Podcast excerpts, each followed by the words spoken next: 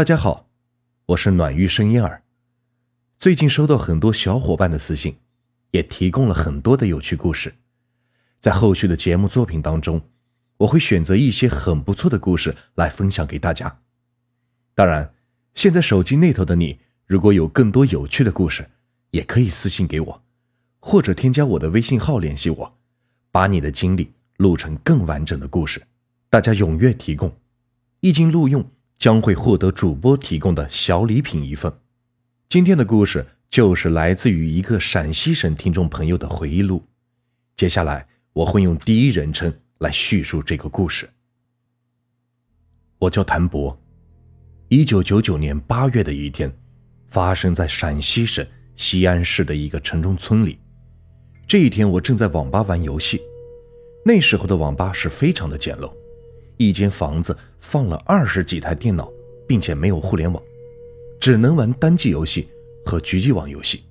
八零后都应该非常熟悉的一款游戏叫《反恐精英》，也叫《半条命》。在网吧总是能看见一群人在后面围观。那时候的网吧是相当的热闹，五块钱一个小时的网费，作为一个刚上初中的我来说，攒一个月的零花钱。才能来玩上两三个小时，所以我攒够了钱，带着同学去网吧见见世面，顺便在同学面前装装逼。凌晨两点，我和几个同学在村口的网吧出来，准备回家。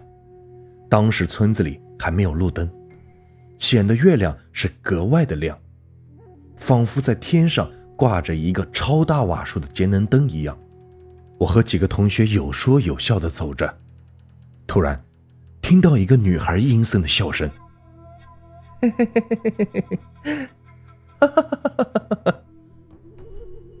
我和同学们吓得瞬间屏住了呼吸，并停下了脚步。时间过去了几秒钟左右，我的同学张斌怯声的说道：“这个声音，好像是我家隔壁张娜的声音。”张娜是我同村的一个女孩，比我大三岁。长得是非常漂亮，那会儿在村子里算是村花级别的。我的另外一个同学侯林奇说：“对，好像就是。”我去，这声音有点吓人呐！不，不会出什么事了吧？我们去看看。我从小就经历了很多稀奇古怪的事情，也是这一行人当中胆子最大的。带头往前走。在路口一转弯，就看到张娜在他家门口站着一动不动，自行车倒在身边，嘴里发出阴森恐怖的笑声。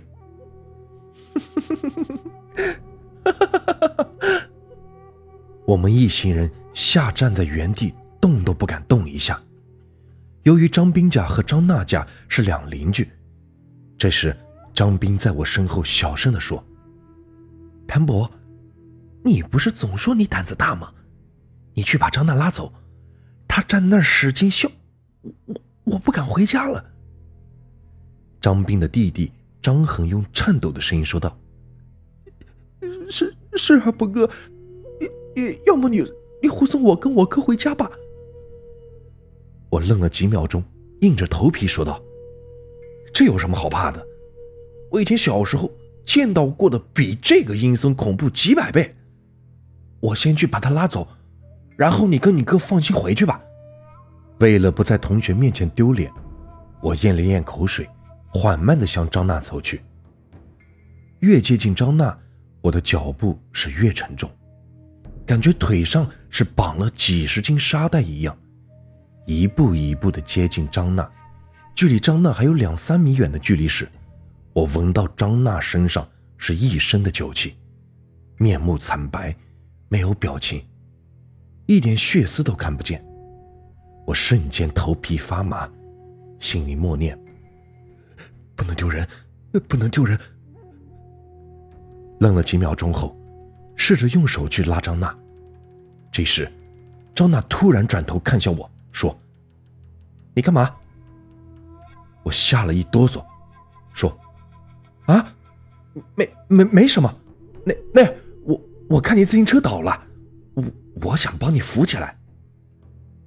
张娜说：“不用了，这么晚了，你赶紧回去吧，我妈妈马上就回来了。”话音刚落，张娜的母亲打完麻将，从路口转弯过来，看到我们几个围着她的女儿，以为我们要欺负张娜，随手捡个树棍，骂着就向我们冲来。我们吓得就跑，没跑几步，张娜又开始了阴森恐怖的笑声，比刚才的声音又大了许多。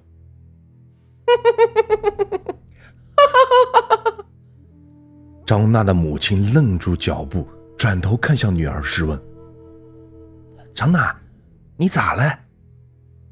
张娜并没有理会自己的母亲，就是一直阴森的笑着。张娜母亲感觉到了不对劲，喊住了我说：“谭博，赶紧去你广义叔家，喊你广义叔来。”广义叔是张娜的亲舅舅。我拉着张斌他们几个就往广义叔家跑。到了广义叔家门口，我使劲的敲门。广义叔在里边大喊：“谁呀？”广义叔，是我谭博。张娜出事了，我姨让我来喊你。广义叔又喊道：“虎子，别睡了，赶紧起来，你妹妹出事了。”虎子是广义鼠的大儿子。身形和广义鼠一样彪悍。不到一分钟，广义鼠和虎子哥穿个大裤衩，开门就往张娜家跑。到了张娜家，看到张娜母亲已经是瘫坐在地上，广义鼠是连忙上前把张娜母亲扶了起来，问道：“怎么了？怎么了？孩子怎么回事？”我们几个在旁边帮忙搀扶着张娜母亲，感觉张娜母亲。已经几乎完全瘫软了。张娜母亲弱弱的说道：“我刚才打完麻将回来，就看见娃在门口笑，跟娃说话谁也不理。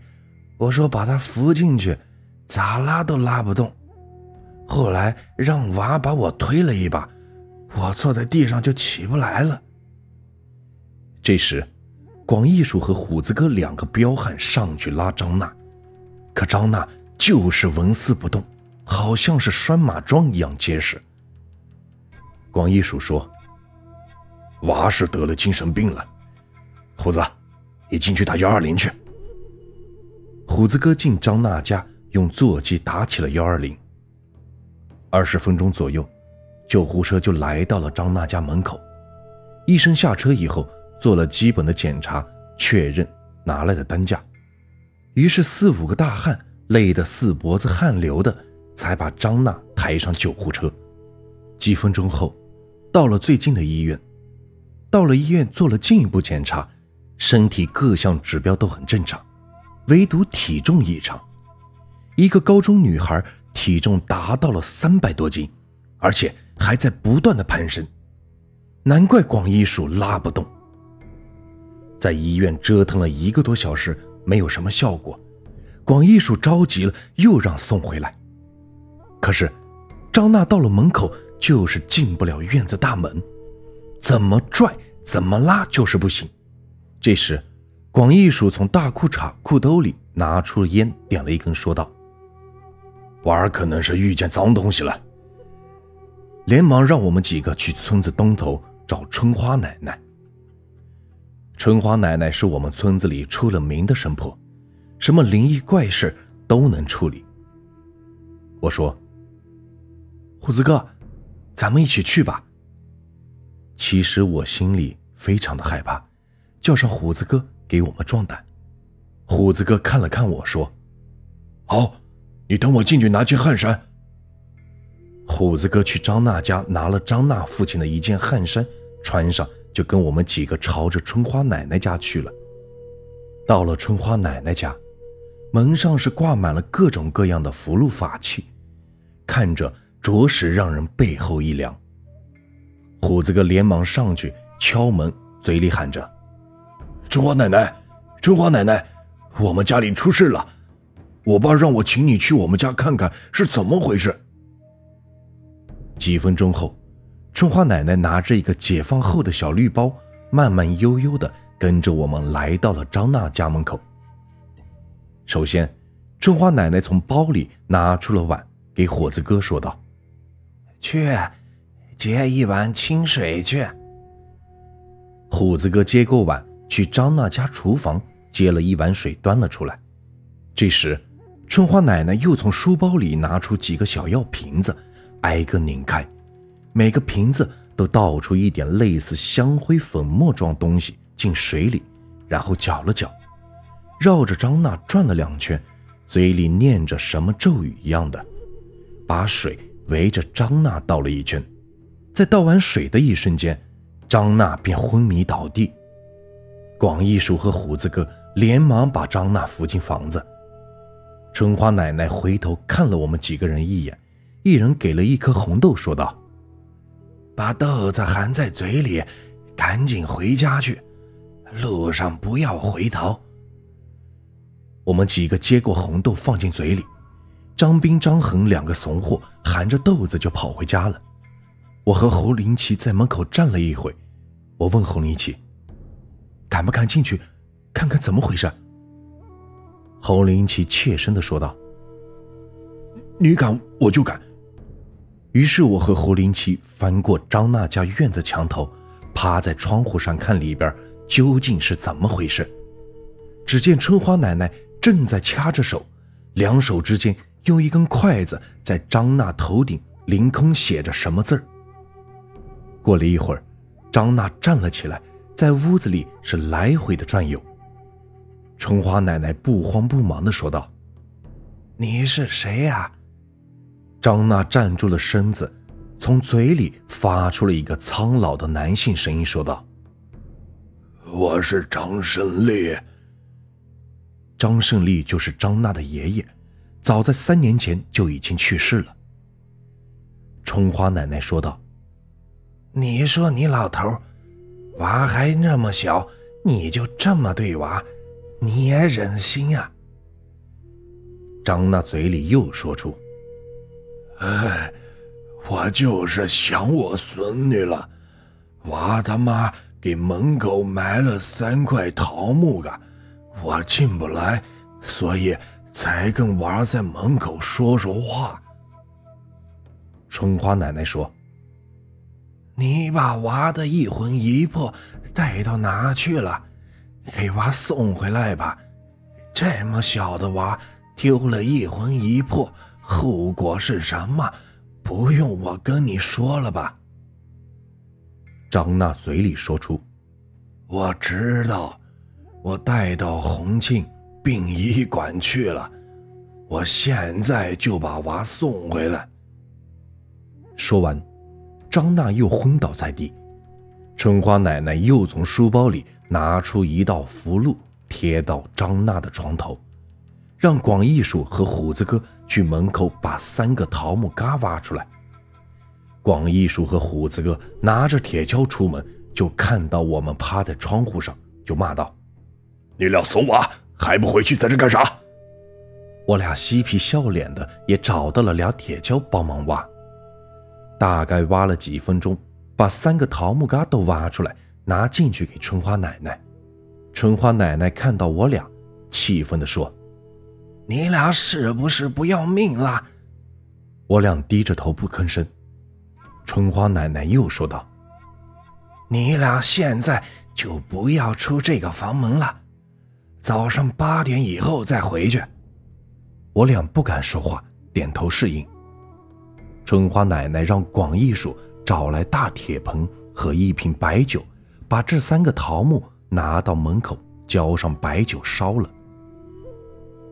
过了十分钟左右，春花奶奶问道：“到哪了？”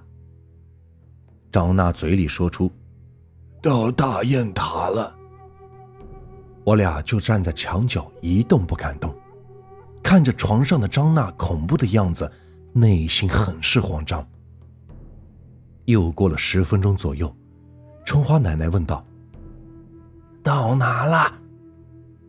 张娜嘴里说出：“到钟楼了。”春花奶奶每隔十分钟左右问一次，过去半个多小时了，从张娜嘴里说出：“到家门口了。”春花奶奶说：“那进来吧，路已经给你打扫干净了，时候也不早了。孙女，你也看到了，早点回去吧。这几天等娃身体恢复好了，我选个时间，让娃每年这个时候去给你烧纸上香，你就放心吧。”张娜嘴里说出：“那辛苦你了，大妹子。”这时，一阵阴风从门而入，张娜房间门口的风铃被吹得哗啦响。侯林奇吓得躲在我身后，两腿发抖。我故作镇定的还嘲讽他：“你哆嗦啥？这这有什么好怕的？你大半夜去过坟地没？我以前……”还没等我话说出口，春花奶奶过来揪着我的耳朵说道：“大半夜的，你这怂娃在这胡说啥？”我嘴里喊着：“疼疼疼！”春花奶奶又从包里拿出了两个红色的三角宝塔，给我俩一人一个，让我俩就待在张娜家里，等早上八点以后再回去。同时嘱咐了张娜母亲该怎么照顾张娜。再给我俩找个睡觉的地方。张娜母亲带我俩去了客房里，说：“你俩就在这睡吧，我一会儿让你广义叔去给你俩父母说一下，你俩在我们家，不让他担心。”我俩躺在床上，吓得都不敢关灯，最后实在是太困了，不知不觉的睡着了。早上起来已经是十一点多了。出了房间门，看见张娜坐在客厅的沙发上吃桃子看电视。我俩一出房间门就愣住了，一动不动地看着张娜。张娜转头看着我俩，笑着问：“你俩吃桃不？”看到张娜恢复了正常状况，我的心里是松了一口气。看了她一眼，不作声，赶紧就往家跑。侯林奇跟着我后面。边跑边喊：“你等等我，等等我嘛！”过了几天，我们又见到张娜，问她记不记得那天晚上发生了什么事儿。他回答什么都不记得了，只记得那天是他同学过生日，聚餐完就骑自行车回家了，之后发生的都没有印象了。后来全村人都知道这件事张娜从村花。变成了人见人怕的妖女，也正是因为这个原因，张娜的父亲在张娜学校附近买了一套房子搬了进去，之后再也没有见过张娜了。这个故事啊就结束了。如果你们喜欢我的故事，别忘了订阅、收藏和关注我，接下来会有更多有趣的故事。感谢你们的收听。